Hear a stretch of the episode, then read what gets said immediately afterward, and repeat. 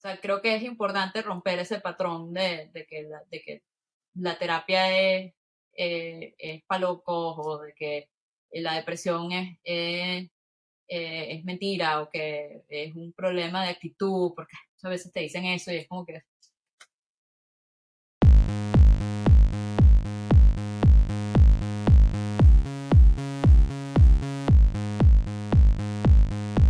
Bienvenidos a Mamá Decía que No, el podcast donde hablaremos de los temas tabú que nuestros padres nos enseñaron que no se debían hablar en público. Yo soy Luis David Rodríguez y en este episodio vamos a hablar sobre la depresión. Y lo haremos con mi amiga María Alejandra Mata, fotógrafa y comunicadora social que actualmente vive en Boston, Estados Unidos. Ambos crecimos en una sociedad en donde nos enseñaban que no se debían hablar de este tipo de temas porque eran muy privados. Incluso en la actualidad todavía hay gente que piensa que ir al psicólogo es estar loco, es tener algo malo que nadie debería saber o incluso no necesitas lidiar con esto con una tercera persona, deberías hacerlo tú solo.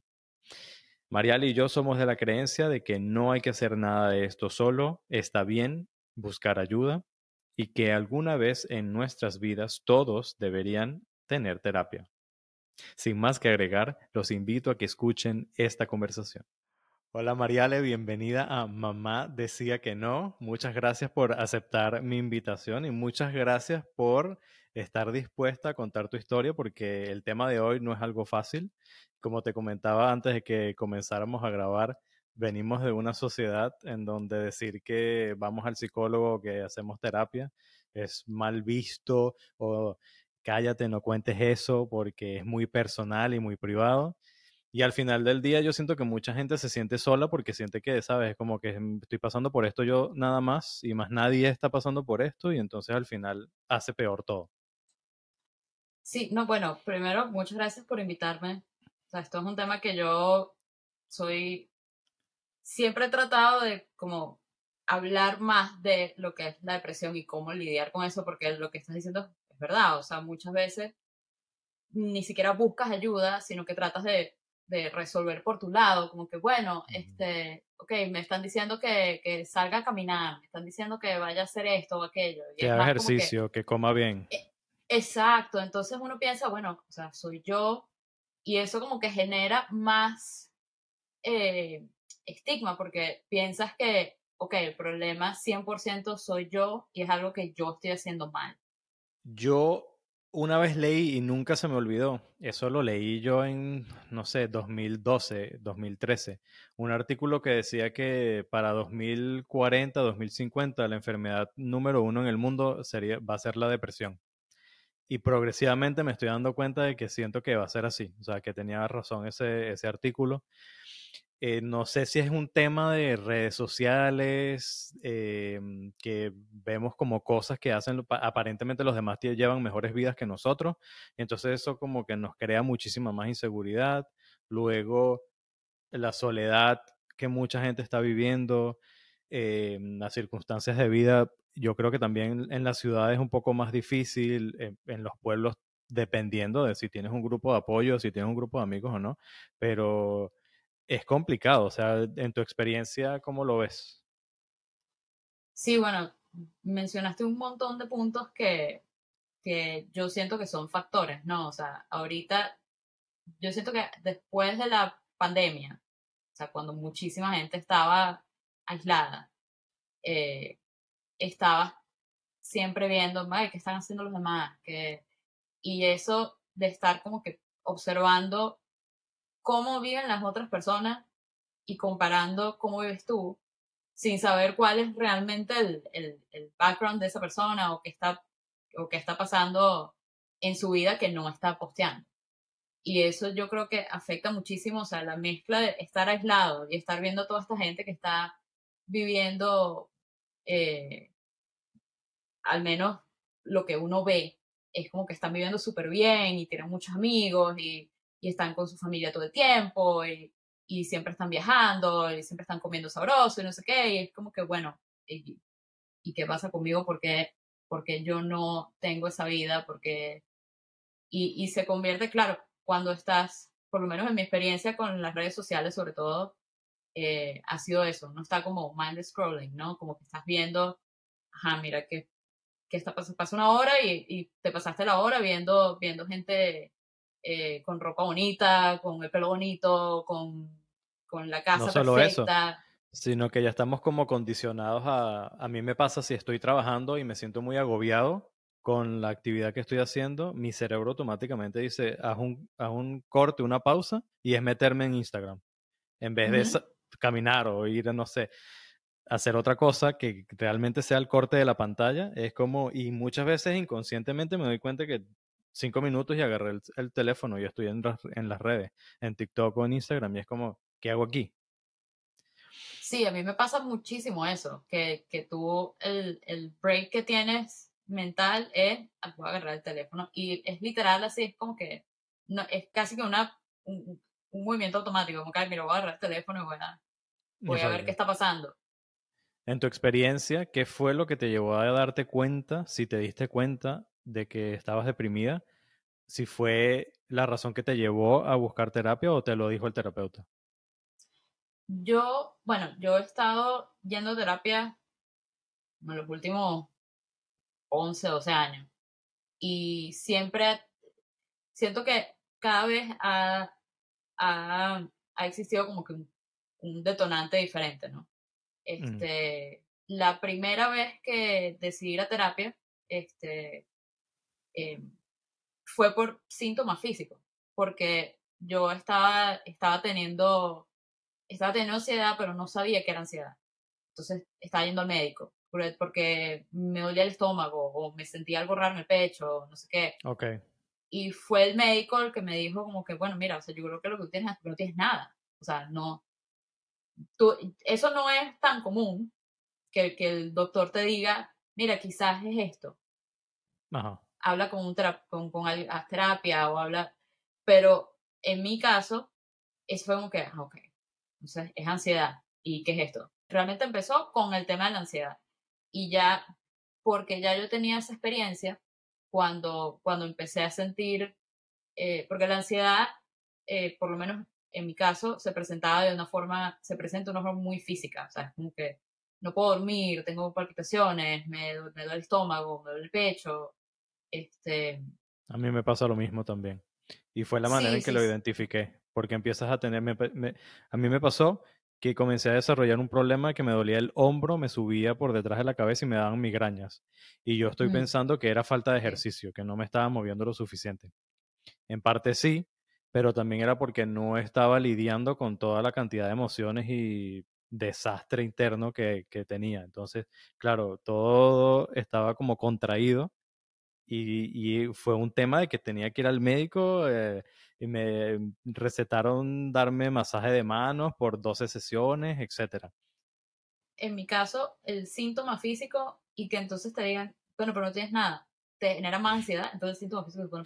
Entonces, es, es, es, es, un círculo, es el peor círculo vicioso porque es una cuestión de que, bueno, tienes que, que buscar la manera de lidiar con, con, el, con el problema de raíz, que lo que sea que está ocurriendo en tu vida. Por ejemplo, en mi caso, este, el, los, los, primeros detonantes eh, eh, pasaron en el 2014-2015, ya yo me ya yo me había mudado para, para Boston, que es donde estoy ahorita, y em, estaba empezando como mi primer proceso de, de pasar de visa estudiante a, a visa de artista.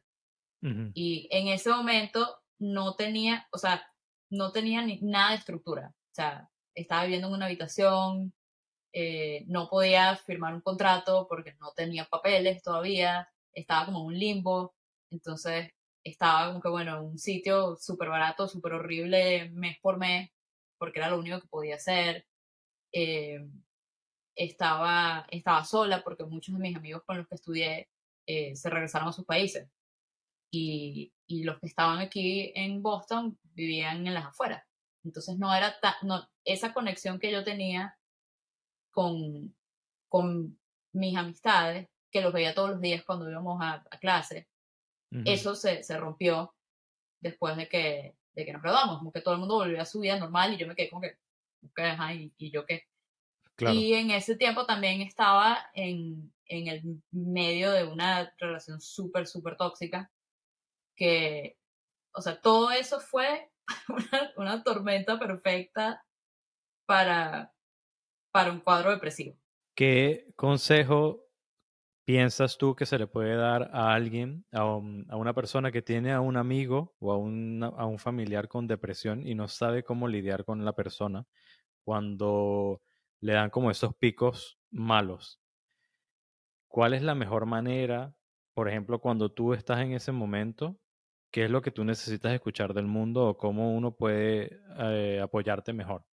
Lo primordial es, escuchar, o sea, permitir, permitirle a la persona que se exprese, aunque, ¿qué está pasando?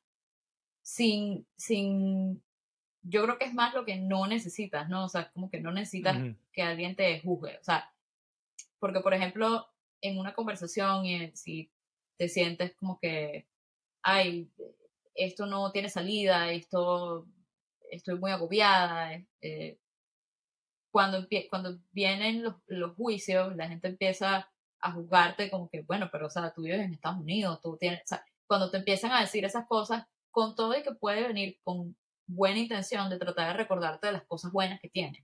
en el momento se siente como que, como que te sientes como invalidado, como que no, ok, no debería sentirme así, entonces te peor, como que bueno, estoy peor. Claro. creo que, creo que lo, lo, lo más importante es eh, escuchar sin tratar de, sin juzgar y sin, sin tratar de resolver el problema.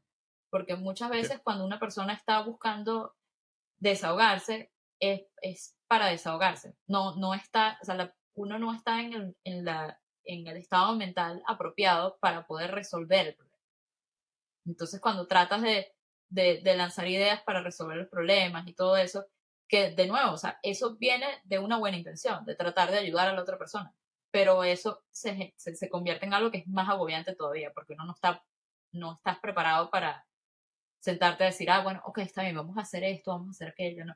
Simplemente, para mí, lo que tiene muchísimo valor es escuchar y que una persona, y que la persona te, te recuerde que está allí para ti. Y eso es algo que yo, que yo he aprendido y que he aprendido a recibir. O sea, porque a veces uno siente cuando te dicen, ay, mira, eh, ahorita no tengo la capacidad de, lidiar con esto. Cuando te dicen algo así, en principio es como que uno se siente como que te están echando a un lado. Pero creo que es el tono con el que eso se dice.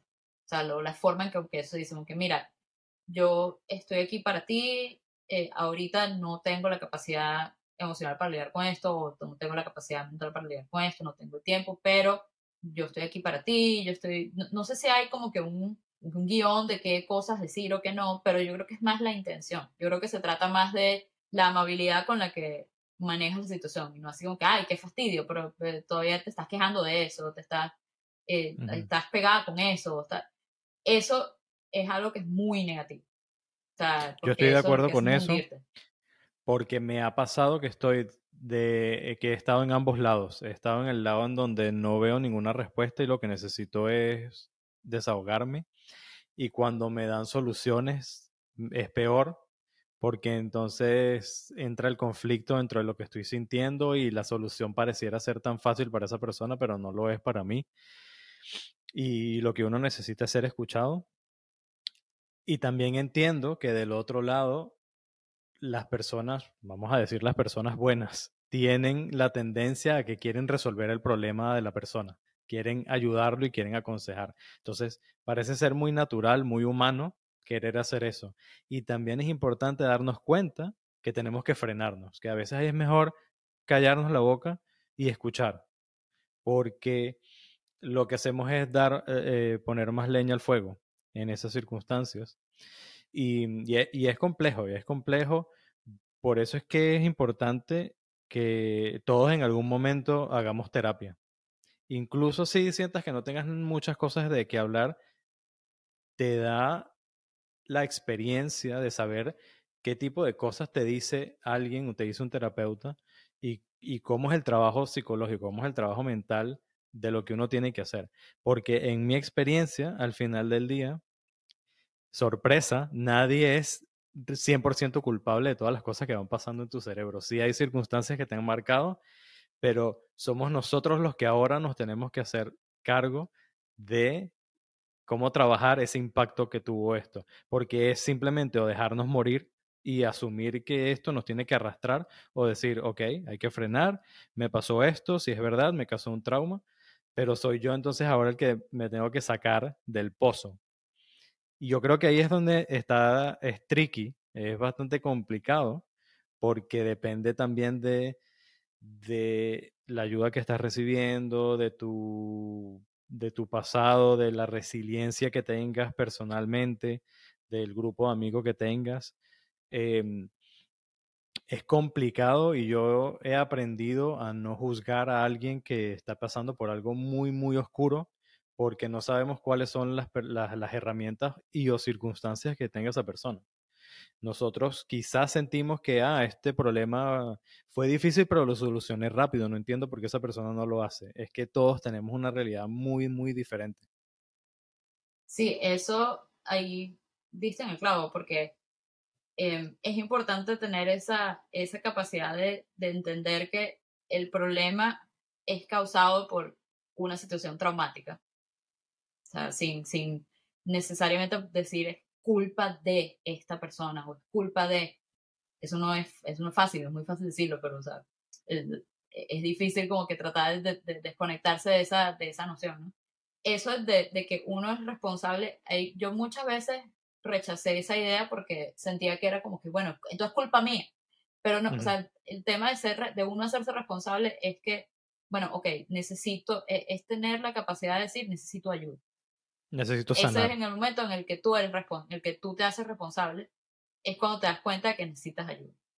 Y allí es cuando tú, que tú mismo vas a ir a, terapia, tú mismo, yo incluso me acuerdo que eh, cuando la última vez que, que retomé la terapia, que fue en el 2017, yo misma llamé y dije, necesito ayuda, y no solamente necesito ayuda, sino probablemente voy a necesitar hablar con un psiquiatra porque está todo desbaratado. Los, químicos están en, cualquier lado. Yo siento que pasa mucho con, con, con otro tipo de desórdenes y con adicciones y que hasta que tú no digas yo tengo un problema y necesito ayuda. No es tanto como que yo tengo un problema, es culpa mía, voy a resolver solo. No, necesitas ayuda. Y cuando, cuando empiezas a buscar, eh, ahí es donde, donde tú tomas la responsabilidad de cómo, de, de, si, de si las cosas van a seguir así o si vas a al menos tratar de encontrar una manera para salir de ese, de como que esa época oscura, porque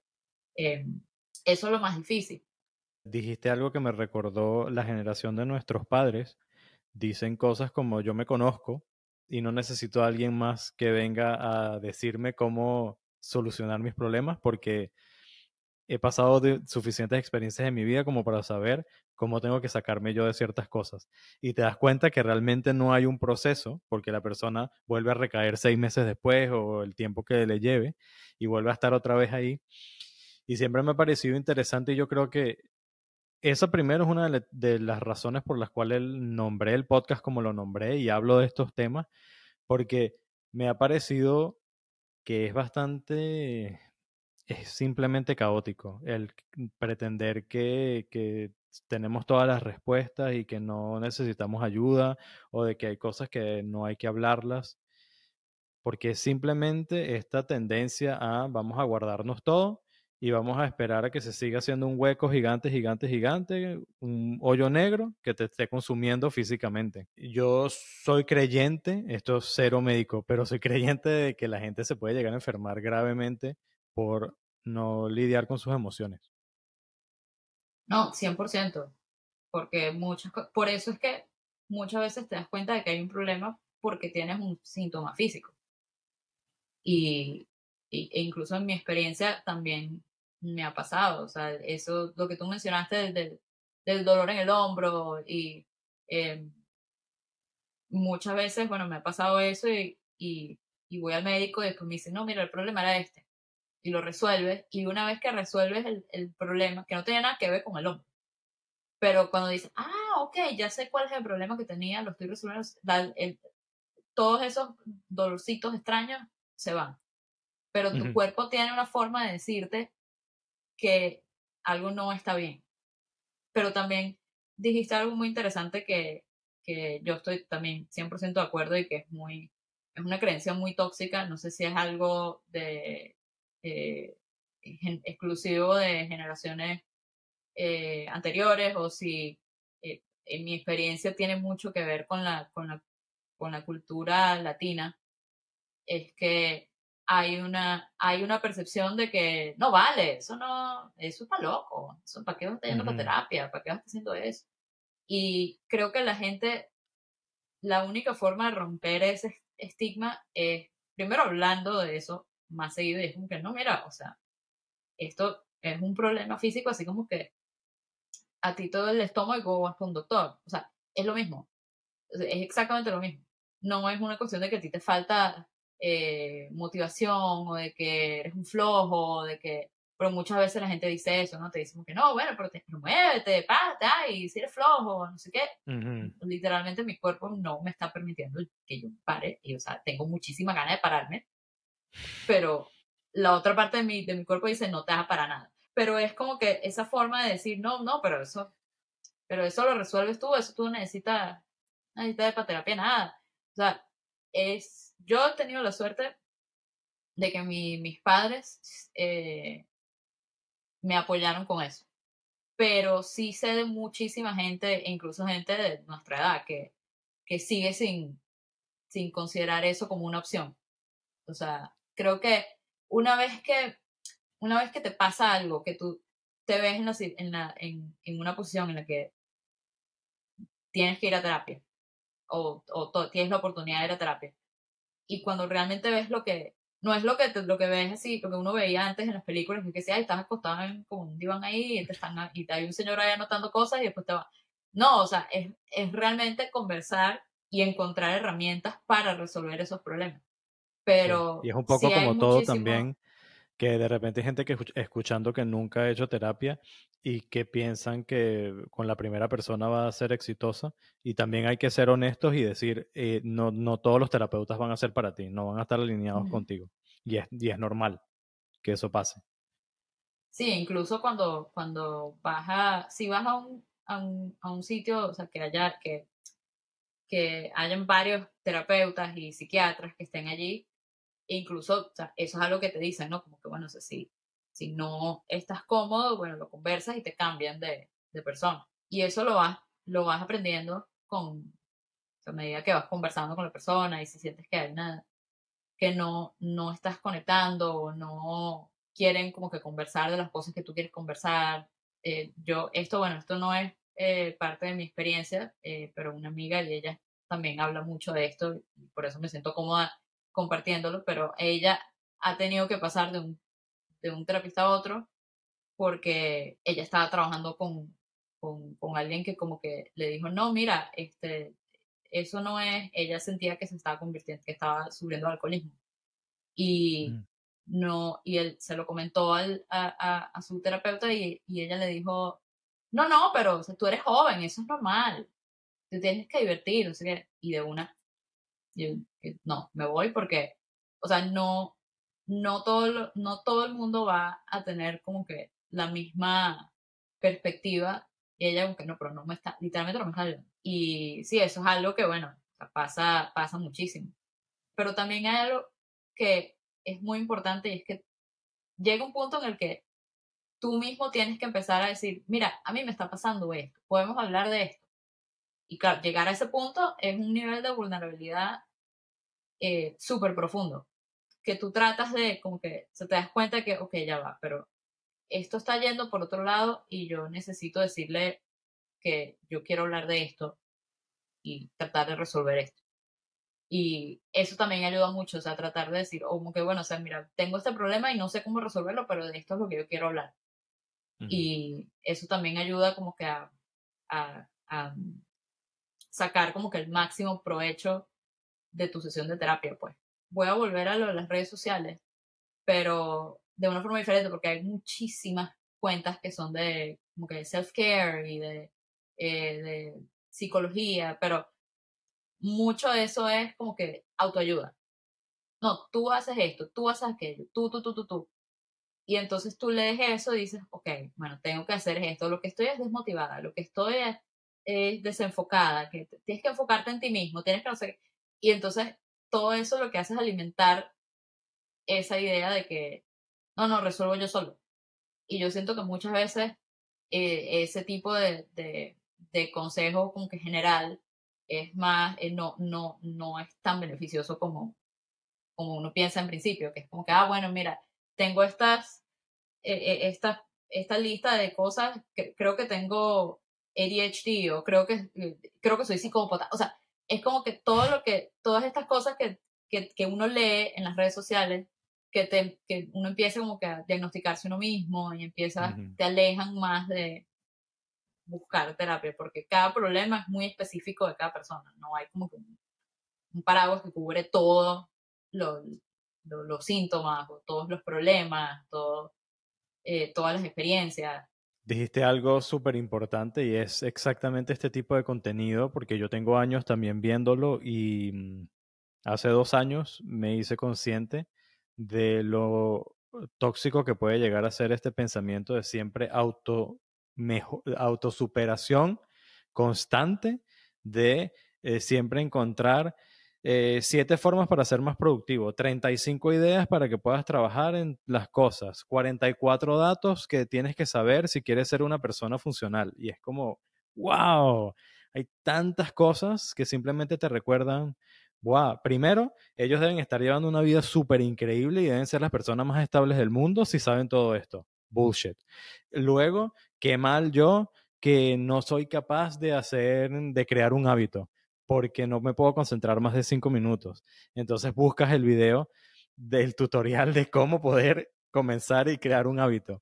Y nos llenamos, porque me ha pasado, y nos llenamos de tantas cosas y tantos to-dos, tantos pendientes. Tengo que hacer esto para llegar a esto, tengo que hacer esto para llegar a esto.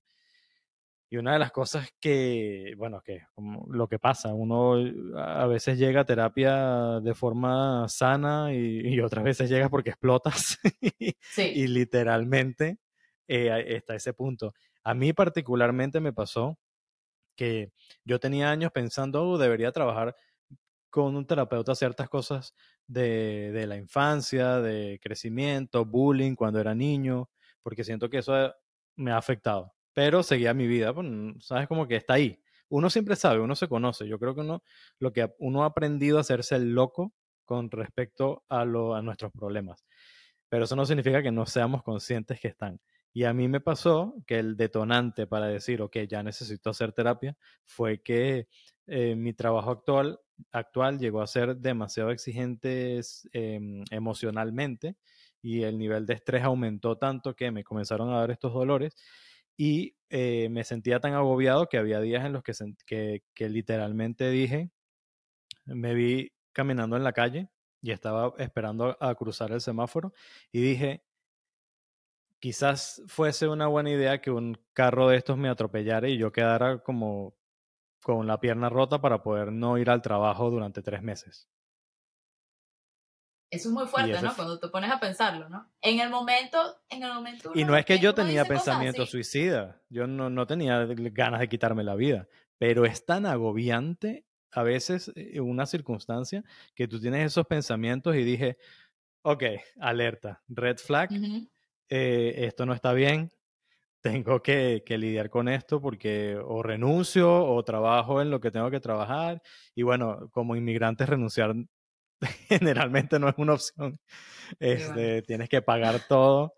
Y, y, bueno, es un tema, es un tema. A mí me pasó particularmente eso con el tema de decir, eh, y, em, sería, estaría más tranquilo si estuviera en el hospital.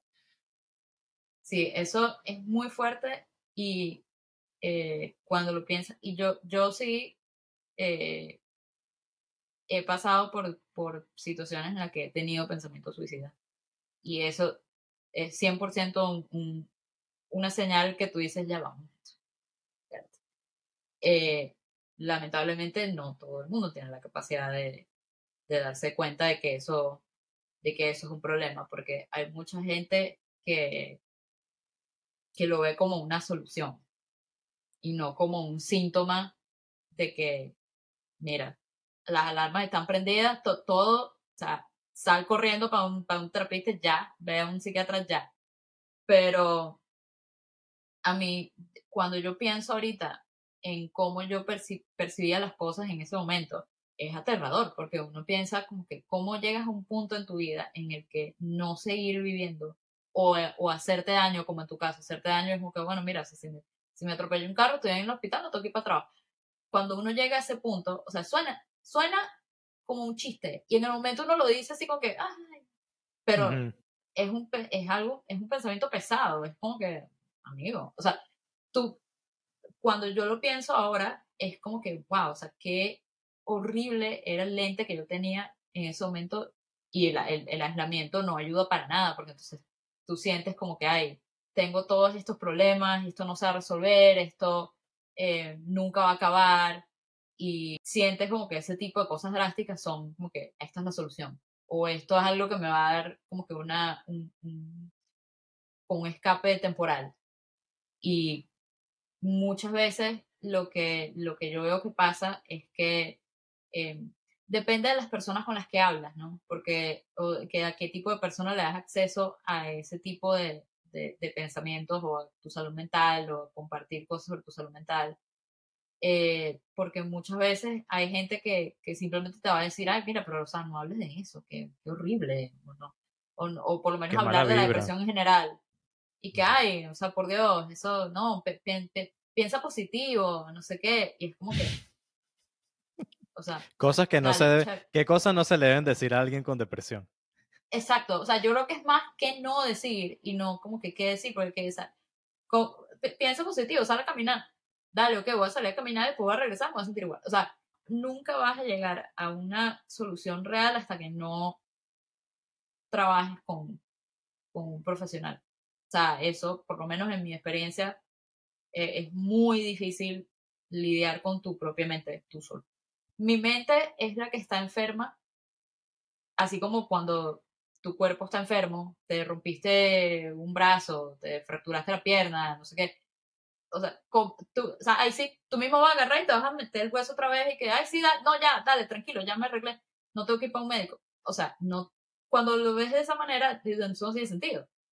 Entonces, en la salud mental es lo mismo. O sea, es la, no hay forma de que tú mismo te puedas resolver un problema que tú que tú misma mente estás generando. Es como que, o sea, que te vas salir tú y empezar a tratar, no puede. Es muy difícil. Y, nadie está exento de eso.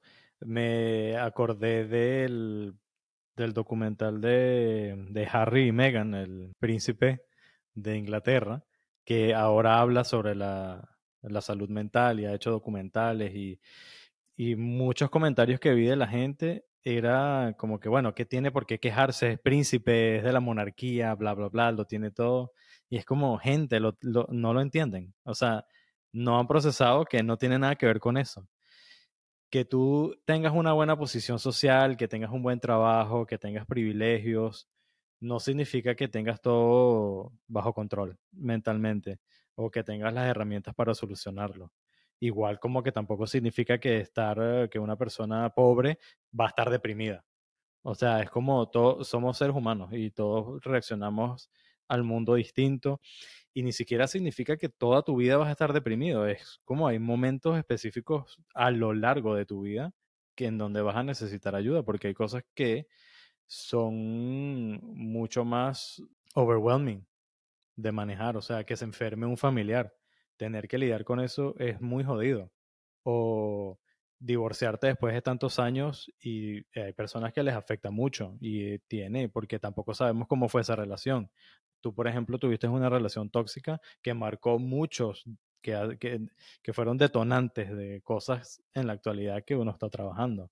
Yo con el bullying. Menos mal que mencionaste el bullying otra vez, porque lo dijiste antes y pensé en algo que, que va de la mano con eso, de, de nuevo, con el tema de es un tema como cultural y un tema de, de, estigma y de que, por ejemplo, en el caso específico del bullying, hay muchísima gente y yo lo, yo lo veo muchísimo en hombres latinoamericanos. En mi caso voy a hablar de, de, Venezuela nada más porque, bueno, obviamente es la experiencia que hemos tenido, pero muchas veces cuando tú hablas de los efectos que el bullying tiene en tu salud mental, la gente te va a decir, ay, bueno, pero eso es un chiste, ay, pero eso, eso es, así somos nosotros, nosotros echamos broma, ay, que por qué te vas a, por qué te vas a poner así. Esa gente que te dice eso eran los bullies en el, hmm. en, el high school. o, sea, o sea, obviamente una persona que te dice eso, digo, ay, no, pero nosotros somos, a mí me decían esto y yo, y yo estoy bien. ¿Estás seguro? ¿Estás seguro? Exacto. O sea, ¿estás seguro que está bien? Porque yo no te veo bien. O sea, es, es, es algo tan solidificado en la, como que en la, en la cultura venezolana o en la, en la actitud del venezolano, de que no, nosotros, nosotros somos así, somos graciosos y no sé qué. No, no, no, eso no, está bien. Eso no está bien, eso nunca estuvo bien. Y los efectos que tienen en la salud mental son de años. O sea, eso es algo que, porque eso ocurre en tu, en el periodo en el que estás formando tus ideas, tu cerebro se está desarrollando. Obviamente que todas esas cosas, o sea, por ejemplo, a mí yo me acuerdo que en el colegio se, se burlaban de mí porque, porque tenía, porque se me veía el bigote. ay, el bigote. Y, o sea, toda, toda la vida, o sea, yo he tenido, eh, o sea, muchas, muchas cosas de, de, mi, de la forma en que yo me veo físicamente, o sea, mi, en mi apariencia, vienen de que en el colegio siempre se burlaban de mi apariencia. Mm. Y yo como que asumí eso como, como, como verdad. Ah, bueno, pero eso es así. Y a veces hay circunstancias que no pueden cambiar. Me hiciste recordar una compañera, ella no estaba, no estaba en mi grado, pero yo estaba en quinto año y ella estaba en noveno. Y mm, tenía las piernas peludas, pero la mamá no la dejaba depilarse porque era muy joven. Te podrás imaginar el bullying. O sea, es como, es como súper jodido. Es, y, y, es algo que, que la gente tiene que entender que eso no, eh, que eso no está bien yo muchas veces trato de, eh, cuando estoy conversando sobre ciertas cosas con, con distintos grupos de personas, siempre trato de, de como decir, no, mira, o sea, esto me afectó a mí cuando yo estaba, pues, o sea, por ejemplo, el tema del bigote, por, poner algo muy simple. Y si y, hay personas que empiezan a como que a seguir, eh, eh, como que a, a, perpetuar el chiste, ¿no? Como que, ay, bueno, pero pero seguro eras así, así, no sé qué, ¿verdad? Y es como que, o sea, pero, ok, o sea, eso es el hecho de que yo, de que a mí se me veía el bigote. Eso era el problema, o sea, eso te afectaba a ti, o sea, tú no te podías levantar en la mañana y seguir con tu vida, porque yo tenía, no, o por ejemplo que sea alguien que no se puede afeitar, porque, o sea, que esta, que esta muchacha tenga las piernas peludas afecta tu calidad de, o sea, tu, tu viene la muchacha con la pierna peluda y te la pone en la cara para que tú no te pares la cama. No. Entonces, pues, unos problemas. Es que esto está ligado con, con la superficialidad y, el, y la vanidad de nuestra cultura. También. 100%. Al final del día. O sea, los beauty standards y todo eso, pero todo, yo creo que lo, lo, lo importante, al final, o sea, hay muchísimos detonantes, muchísimas cosas que, que afecta muchísimos traumas, este, mucho de eso es cultural, mucho de eso es algo que uno como que estás programado a creer que eso es así. Pero yo creo que lo importante es romper con ese, con ese patrón. Y no, mira, o sea, esto está mal, este tipo de trato está mal, este tipo de trato es machista, este tipo de trato es traumático. Y hay una forma de lidiar con estas cosas y es lidiar con tu salud mental. Sea, no echarlo para un lado como que, ay, bueno, esto, esto lo ponemos en una novela o esto no sé qué. No. Es algo que realmente afecta tu experiencia de vida y mientras, mientras más rápido puedas llegarle como que a la raíz del problema y empezar a desmenuzar el trauma y a entender cómo te ha afectado y a buscar herramientas para, para manejar eso y para empezar a, a, a sanar del trauma, mejor, porque eh, es algo que mientras más tiempo pasa, más sientes que eso es tu realidad. O sea, creo que es importante romper ese patrón de, de, que, la, de que la terapia es, eh, es para locos o de que la depresión es, es, eh, es mentira o que es un problema de actitud, porque a veces te dicen eso y es como que mm, no, eso no es así, o sea, ¿cómo es así? Ay, no, te tienes que cambiar tu actitud. Está bien, dale, chévere, muy fácil. Eh, tengo toda mi vida esperando que alguien me diga eso. no sabía. O sea, eso, eso yo creo que al final eso es lo más importante, romper con ese estigma de, de la salud mental, porque así como te tratas de resolver un problema de tu salud física, resolver problemas de salud mental es muy importante también. El mejor consejo que has podido dar para ir finalizando ya este episodio. Obviamente es un tema súper lleno de información y podemos pasar aquí muchas horas. Lo que podemos decir es, si te sientes así, si te sientes solo, busca hablar con alguien. Si no tienes un grupo de amigos, incluso a veces no es solamente fácil que tus amigos puedan resolverlo o ayudarte busca eh, hablar con un terapeuta, si no tienes dinero, busca las opciones para hacerlo a través del sistema público o pide ayuda. Pero realmente el mensaje que, quiero dejar es que no tengan miedo a, a admitir que es importante tener la ayuda de un especialista porque no tenemos todas las respuestas para poder resolver problemas y tampoco no es un deber que tú tengas que resolver toda tu vida tú solo. Está bien buscar tomar responsabilidad de ti mismo es tomar la responsabilidad de decir necesito ayuda y la voy a buscar porque no quiero seguir viviendo como estaba viviendo. Mariale, muchas gracias, de verdad. Creo que se han dicho cosas aquí muy importantes. Gracias por ser vulnerable. En Mamá decía que no y estarás invitada para futuros episodios en donde hablemos de esto, donde hablemos del bullying, porque es un tema que, queda bastante. Sí, no, muchas gracias y, qué importante que estés haciendo esto para que las próximas generaciones no cometan los mismos errores y no, no, no tengamos el, eh, podamos romper todas esas estructuras que, que hemos tenido y bueno, yo con mucho gusto vuelvo y seguimos hablando y podemos estar ahora. Muchas gracias. Y si quieren seguir a Mariale y su trabajo fotográfico, ¿dónde lo pueden hacer? ¿Cuál es tu handle de Instagram? Eh, me pueden conseguir en eh, María Mata Foto, foto en inglés, T-H-O-T-O. Eh, también es mi página web, ahí encuentran todo lo que estoy haciendo. Me lo paso tomándole fotos a rockstars y, nada, si eso les interesa, vayan, vayan. Excelente, muchas gracias María y un abrazo inmenso. Chao, chao.